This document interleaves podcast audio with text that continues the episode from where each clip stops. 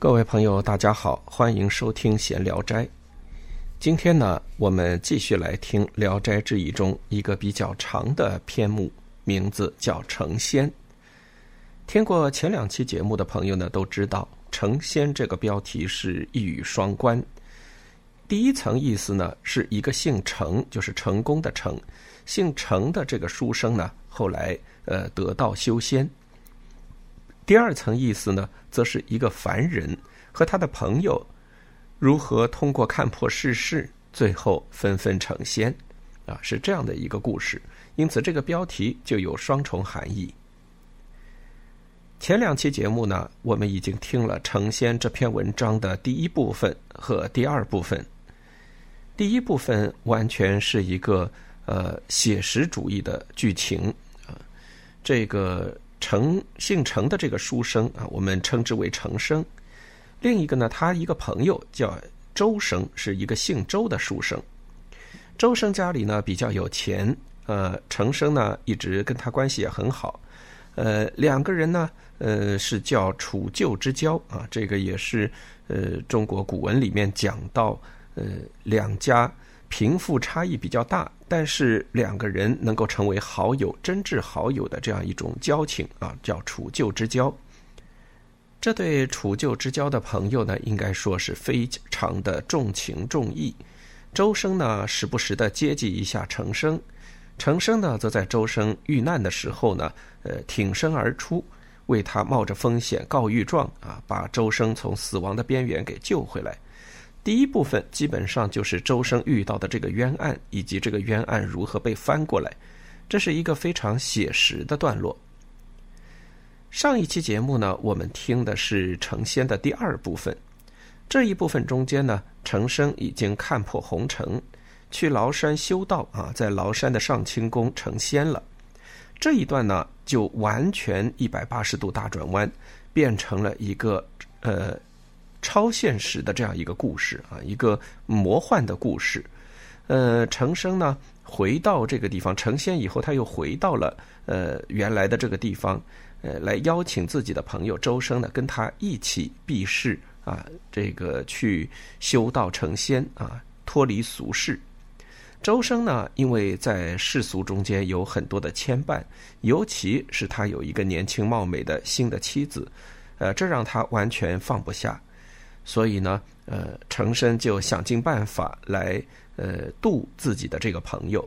那么他使用的一个招数呢，就是将两个人的身体互换。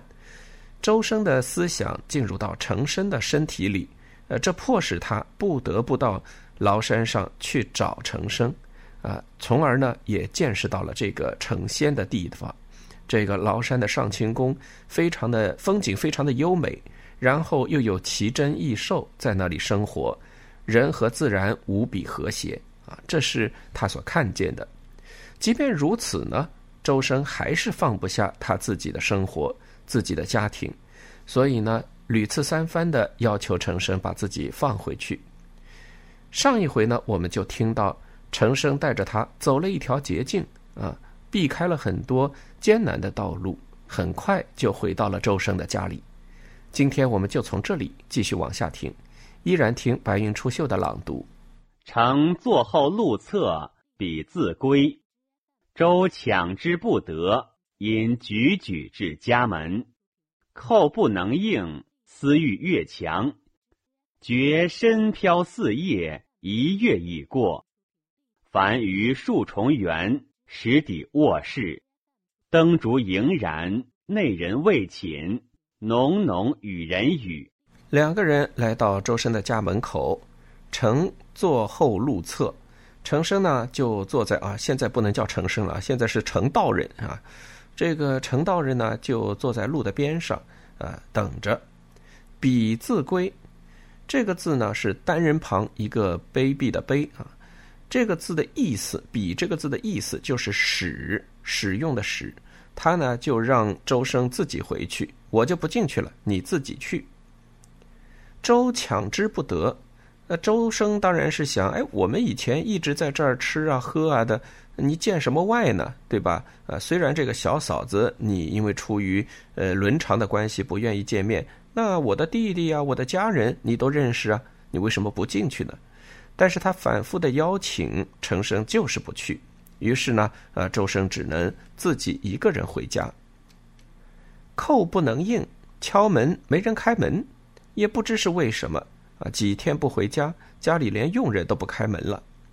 思欲越强，于是这个周生就想：哎，这个没人开门，这墙那么高，我也不能飞过去啊。他就这么想了一下，觉身飘似叶，一月已过啊。突然觉得自己的身体就像树叶一样飘起来，一下子就飞过了这个墙头。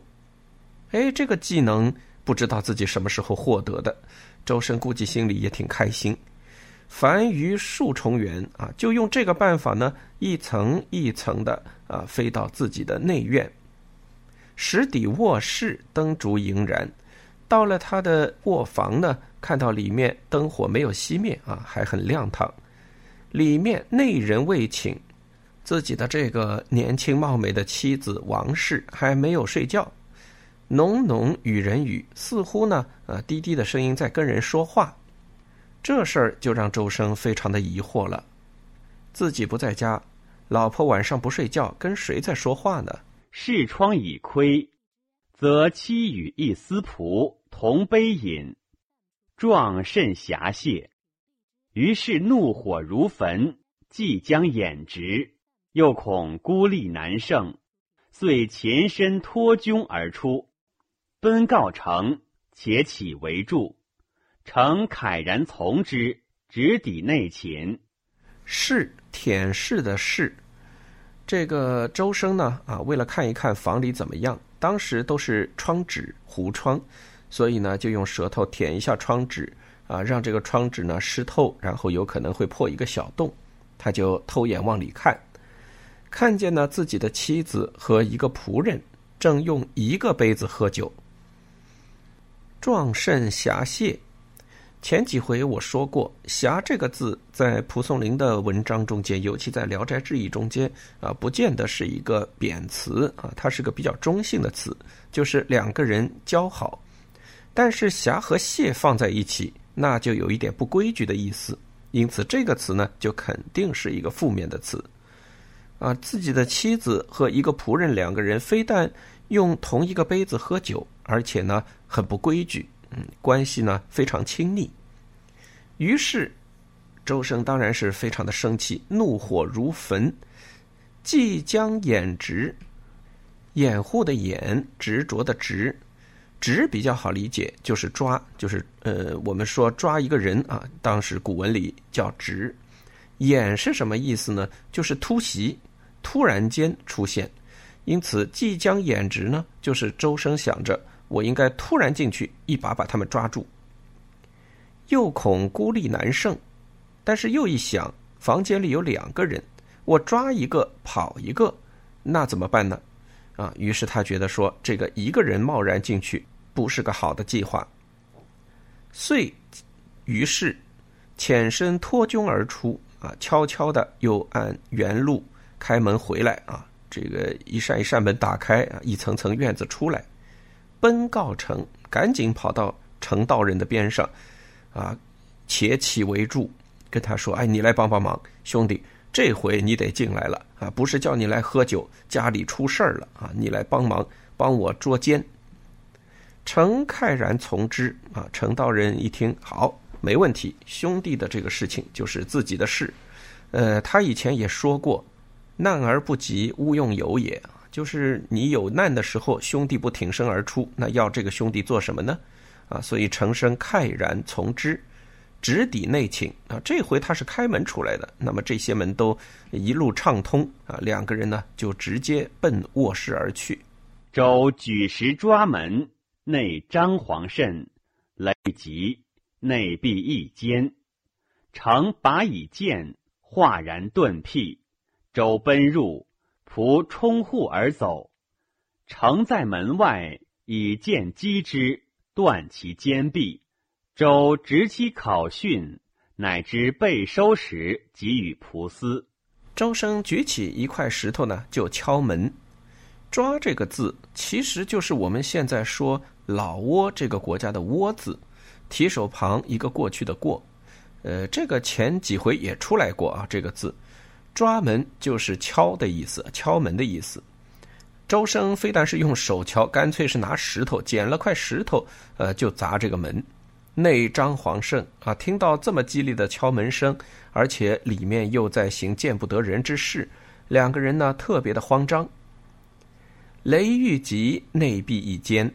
你外面敲的越快，里面的人就干脆顶着门，坚决不开门。城把以剑，哗然顿闭。这里呢有一个小小的省略，实际上是程以剑拨门。这个程道人呢，拔出剑来之后呢，用这个剑去拨这两扇门，一拨两扇门就开了。周奔入，仆冲户而走。这两人也很有意思啊，一进一出。周生呢冲进去，那个仆从呢从里面就逃出来，那佣人就拼命的往外跑。程在门外以剑击之，断其肩臂。程道人在外面呢，正好候个正着，一刀下去，把他的手给砍掉了。周执其考讯，乃知被收拾，给予仆司。啊，那么周生冲到房间里呢，就抓住了自己的妻子，然后把他拖出来之后问怎么回事。这时候呢，啊，躲不过了，王氏呢就承认啊，招认说。周生在被关押的那段时间里，自己就跟这个仆人呢有了私通的关系。在成仙这一篇的第一段故事情节中间，也就是我们的第一期这个成仙的节目中间啊，说到过，呃，周生呢因为跟自己家的邻居呃黄立部家产生了一些纠纷，结果呢辱骂了当地的县官，被县官关了起来，啊，差点还丢了性命。就是在周生最艰苦、最艰难的那段时间里边，程生为了他冒着风险去告御状，御状，而他的弟弟呢，也不断的往这个监狱里面送食物，照顾他。但是他的这个年轻的妻子却在家里和仆人私通。啊，在这个地方，蒲松龄其实隐隐的告诉我们，啊，在这个周生的这件事情上，程生和他的兄弟到底做了多少事情，而他的妻子又是如何可恶。周借剑绝其手，卷长停数间，乃从城出，寻途而返。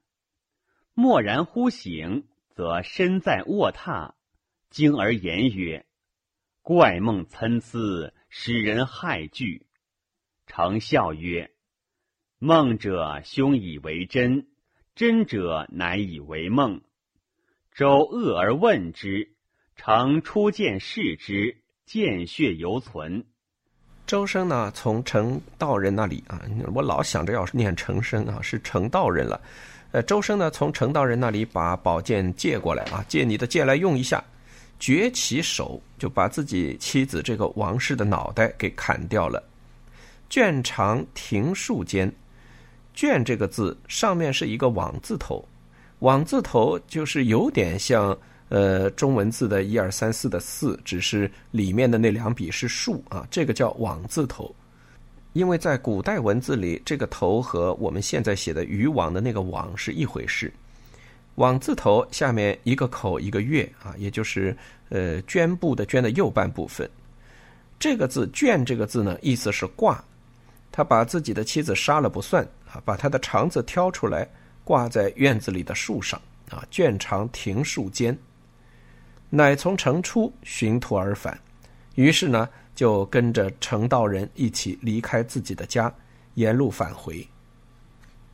蓦然忽醒，忽然间呢，他就醒来了，发现自己正身处卧榻，正躺在卧榻上打盹。于是周生惊而言曰：“啊，他一边吃惊一边说，怪梦参差，使人骇惧。做了个那么奇怪的梦，真是让人害怕呀。”他感叹了这么一句，程道人呢就在边上笑着对他说：“梦者兄以为真，真者乃以为梦。是梦吧，大哥，你以为是真的；真实的事情呢，你反倒以为是梦了啊，就是这么个意思。”周生吃惊的问他：“这是怎么回事？”程拿出了剑啊，他把一把剑拿出来给他看。上面还留有血迹，见血犹存。周经达欲绝，窃宜城周章为患。诚知其意，乃簇庄送之归。人染至里门，乃曰：“愁夕之夜，以见而相待者，非此处耶？吾厌见恶浊，请还待君于此。如过不不来，于自去。”周经达欲绝，呃，达字竖心旁一个旦啊，这个复旦大学的旦。这个“达”字呢，就是一种忧虑的意思。惊和达，那么就是吃惊、忧虑啊，这个两种它都有，甚至还有点惊恐。欲绝基本上也就是形容词的最高级，那么当然是他非常非常的惊觉啊，觉得这个事情太可怕了。窃疑，私底下怀疑，成生呢，周章为患。周言字旁一个。拜寿的寿啊，高寿的寿，张呢就是张开的张。周章这个词呢是出现在赏书里面，指的就是欺狂啊，欺骗。原文呢在赏书里的说法是说啊，如果一个当政者为行事为人比较正直，那么底下的臣民呢也不会互相欺骗啊，无以周章。所以周章为患呢，就是欺骗、作假。然后施行幻术的这个意思。那么，因为这个周生觉得太不可思议了。首先，这个案子破得很奇怪，然后自己的做法呢又非常极端。回到这儿的这个路程完全是一片空白，自己是以醒来的方式啊，这个梦醒的方式回到这个现实中的。所以他觉得说，是不是这把剑上的这个血呀是？呃，程道人给他做的一个幻象，用来骗他的，窃疑程周章为患。程道人当然明白啊，程生知道他的这个意思，乃簇装送之归，就跟他说：“那你穿好衣服，我们去一趟啊，到你家去一趟。”仍然至里门啊，仍然是光阴荏苒的意思。过了一会儿呢，两个人就到了这个家里，然后还到了他的卧室外。乃曰：“这个是程生对他说的啊。”程道人对他说：“愁夕，踌躇的愁，往昔的夕，愁夕之夜，就是当时那一夜啊，当初那一夜。以剑而相待者，非此处耶？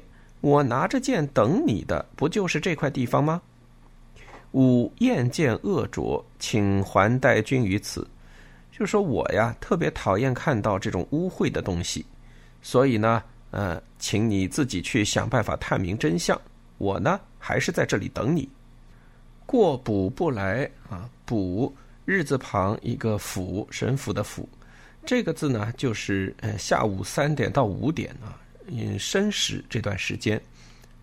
换句话说，算正常下班时间啊。这个到了下班时间你还不来呢啊，我就走了。你要是再不回来找我，我就自己走，于自去。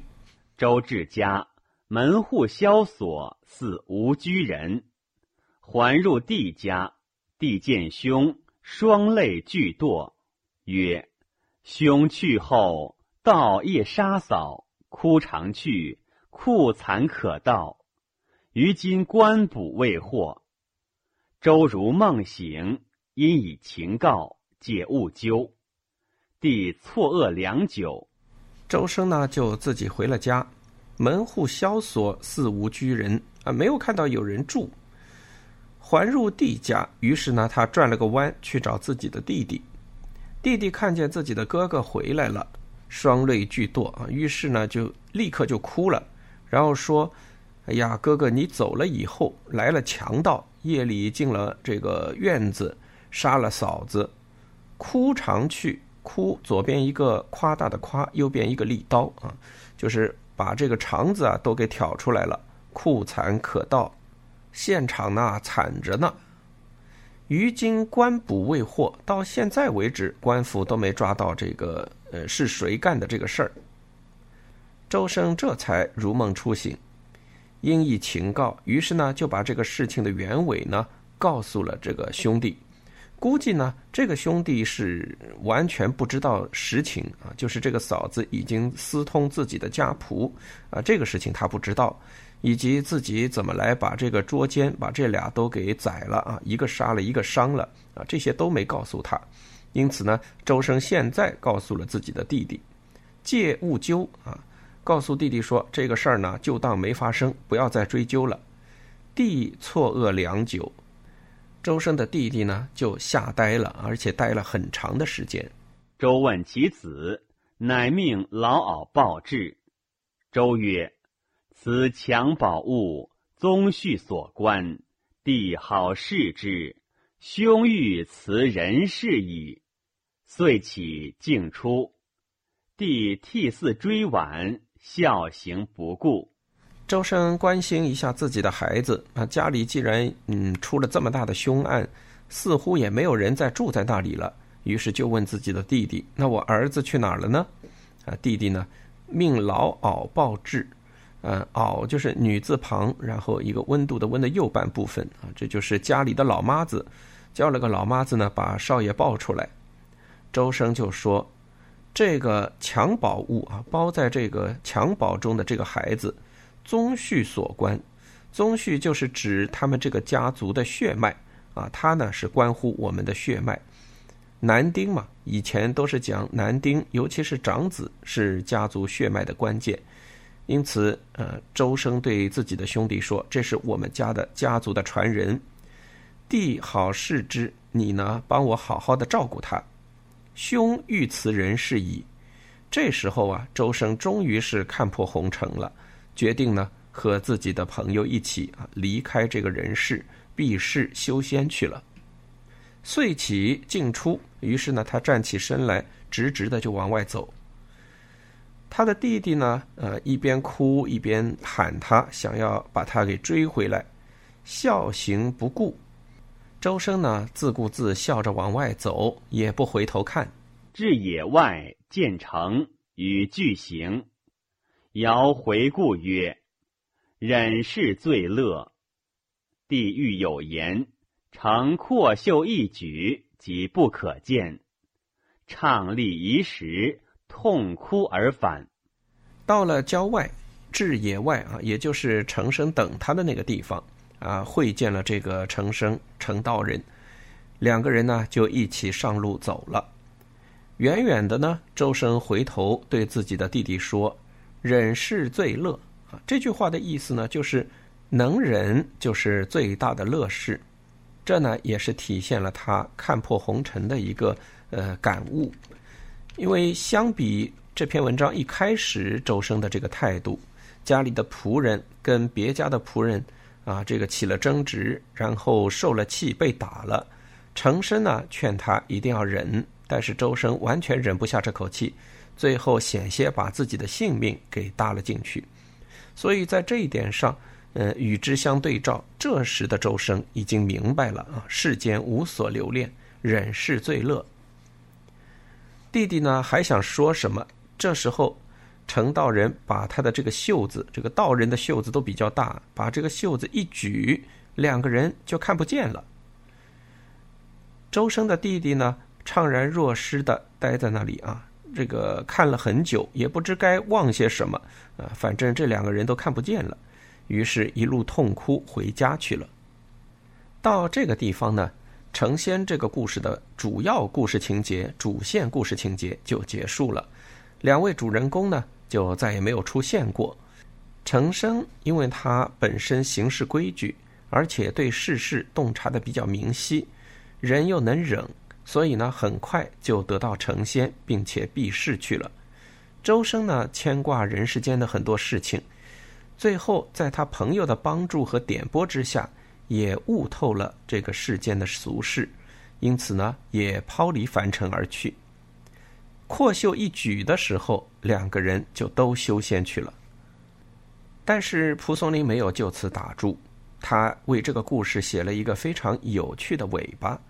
可以说，呃，让这篇奇幻的故事又有了一个更加奇幻的结局。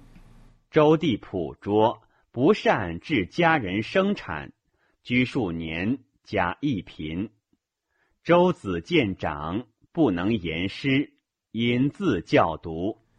周生的这个弟弟呢，朴拙，朴素的朴，笨拙的拙，其实说穿了就是笨拙啊。这人比较老实，呃，没什么能力，不善治家人生产啊，不会叫自己家的仆人这个去干什么，那个去干什么啊，不擅长呃经营这个家庭。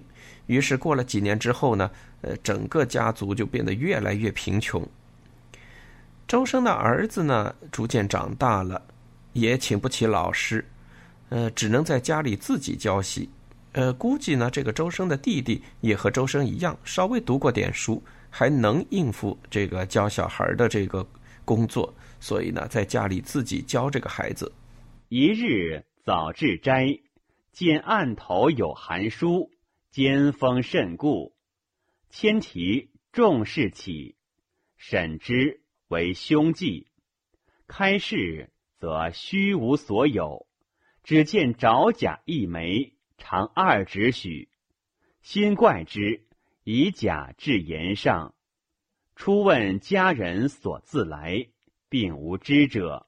有一天呢，周生的这个弟弟呢，呃，提前来到了书斋。到了书斋呢，他看见自己的桌子上放了一封信。尖封甚固啊，这个信啊，嗯，这个封的非常的牢啊，没有那个松松垮垮的这个样子。签题上面呢写着这个封面上写着这个字啊，这个书信中间有一块红色的那个区域，就是用来写签题某某收啊，一般都是这样。这个签上面写的是重视起。单人旁一个中啊，我们知道中国人以前兄弟伯仲叔啊，这是老大、老二、老三，因此这个中字就是老二。呃，那么当然周生和他的弟弟相比，当然一个是老大，一个是老二，因此这就是给周生的弟弟的信。那么也显然是从这个周生那里呃寄来的。沈之为兄记，那更加说明这一点了。仔细一看，这是自己哥哥的笔记。开市则虚无所有，打开这个信封，里面什么都没有，只见爪甲一枚，只有一个爪子的这个尖尖啊，呃，动物的爪子啊，上面总有一个这个指甲一样的这个尖头。那么看到的呢，就是这样一个爪甲，长二指许，这个爪甲非常长，有人的手指的两根那么长啊，可见这是某一个。呃，猛兽或者说比较大的呃动物的这个爪子，心怪之，那当然觉得很奇怪啊，从来没见过嘛，这什么玩意儿？而且一个字都没有，就寄来这么个东西，这要让我干什么用呢？啊，于是这个弟弟呢，就把这个甲呢置砚上，那这个字呢比较麻烦啊，它是用的研究的研，左边一个石，右边一个开。但这是个通假字，通的是砚台的砚啊，所以我觉得应该念砚上，以甲制砚上，他就把它随手往那上面一搁。初问家人所自来，并无知者，找来仆人说：“哎，这封信谁放的？谁把这封信拿进来的呀？”所有的人都说不知道啊，没看见过，没听说过这事儿。回事则岩石灿灿，化为黄金，大惊。以是铜铁皆然，由此大富，以千金赐程氏子，因相传两家有点金术云。于是这个周生的弟弟呢，又回到房间里来，回到房间里来一看，哎，砚石灿灿啊，自己的这个呃砚台呀，居然在放光，化为黄金。这个砚呢，一般都是石制的。呃，这回这个砚已经变成了一块黄金，他大为吃惊。已是铜铁皆然，于是他拿着这个指甲呀，这个怪兽的指甲，到处去试，是家里有铜的东西碰一下，有铁的东西放一放，哎，都是这个效果。由此大富，于是呢，这家人就富裕起来了。以千金赐成氏子，那。家里富起来了，周生的弟弟也不敢独吞这个财富。呃，想到自家还有一个朋友家呢，就是程氏家庭，他们呢应该也挺贫穷的。男人那么早就离世修仙，自然家里人很辛苦，所以呢，呃，准备了一千两给这个程家送去，也是给孩子的未来做一个保障。从此以后呢，人们就传说这两家人家有点睛术，因相传两家有点睛术云啊，就是这样的一个故事结局。成仙这个故事啊，可以说是非常的呃有意思啊，写的很特别。应该说，蒲松龄在写这个故事的时候，真的是想象力丰富，而且他对这个现实笔法和虚幻笔法的这个运用非常的娴熟。其实，我们无意之间啊，把这个呈现分为三个部分来说。正好体现了蒲松龄的三种不同写法。第一段中间呢，我说了啊，这是非常写实的，整个打官司的这个过程中间没有一丝一毫的超现实的内容，完全就是一个批判现实主义的小短片。第二段呢，又完全是一个虚幻的故事，两个人身份互换，然后其中一个去找另一个，到了一个嗯。人们都没有听说过的上清宫，崂山上当然有上清宫，但他去的不是大家知道的那个，是一个神仙所在的上清宫，有神兽，有飞禽啊出入在那个地方，呃，整个地方就是人间仙境啊，是这样的一个概念。所以第二段是完全虚幻的，到了第三段呢，现实与虚幻交织在一起。你再也分不清什么是现实，什么是虚幻。程生带着周生回家去捉奸，啊，点化周生，让他看破红尘，斩断他自己，呃，在红尘中的最后一丝牵挂。其实我们也知道，周生在红尘中唯一牵挂的就是自己这个年轻的妻子，貌美的这个妻子。但是当这个妻子和仆人私通，背叛他之后，啊，他其实亲手斩断了。呃，斩斩首啊，斩首自己的妻子，也就是斩断了自己跟这个城市的最后的牵连，啊，因此在这个过程中间呢，又是一半现实，一半虚幻，呃，他们两次回家，到底哪一次是真，哪一次是假呢？啊，非常的有趣。所以三段中间，蒲松龄其实使用了三种完全不同的写法。真正属于《聊斋志异》常规部分的，应该是最后的那个结尾。最后的这个结尾，其实也是啊，蒲松龄交代了一下为什么这么一篇文章啊会出现在《聊斋志异》这本书里面。实际上，整个故事里面现实的部分不属于志异的部分啊，这个虚幻的部分呢也不属于《聊斋》的内容啊。这个我们以前讲过，在那个前言中说过，所谓《聊斋》就是谈点闲话，所谓志异就是把奇幻故事。当做严肃的故事来记载，啊，因此《聊斋志异》这本书应该是以闲话的方式把奇闻趣事记载下来，啊，是这个意思。那么在这篇文章中，前三段也就是文章的主体，其实都不太呃符合这个《聊斋志异》这四个字，唯独这最后的这一段，听说呀某某家啊，这个周家，还有程家，他们两家通好。而且两家人都有点经术，这才是真正的《聊斋》。而把这个《聊斋》的这个内容志译下来啊，把它当做一个志给它记下来，得靠蒲松龄写出前面的那三段故事。这就是《成仙》这篇文章啊，非常的长，属于《聊斋》中间的长篇，内容也很奇幻，跌宕起伏。再一次让我们感受蒲松龄的高超写作技巧。好，今天的节目呢就到这儿。下期呢，我们又要来听几个微篇故事，《新郎、灵官和阴虎神》。我们下期再见。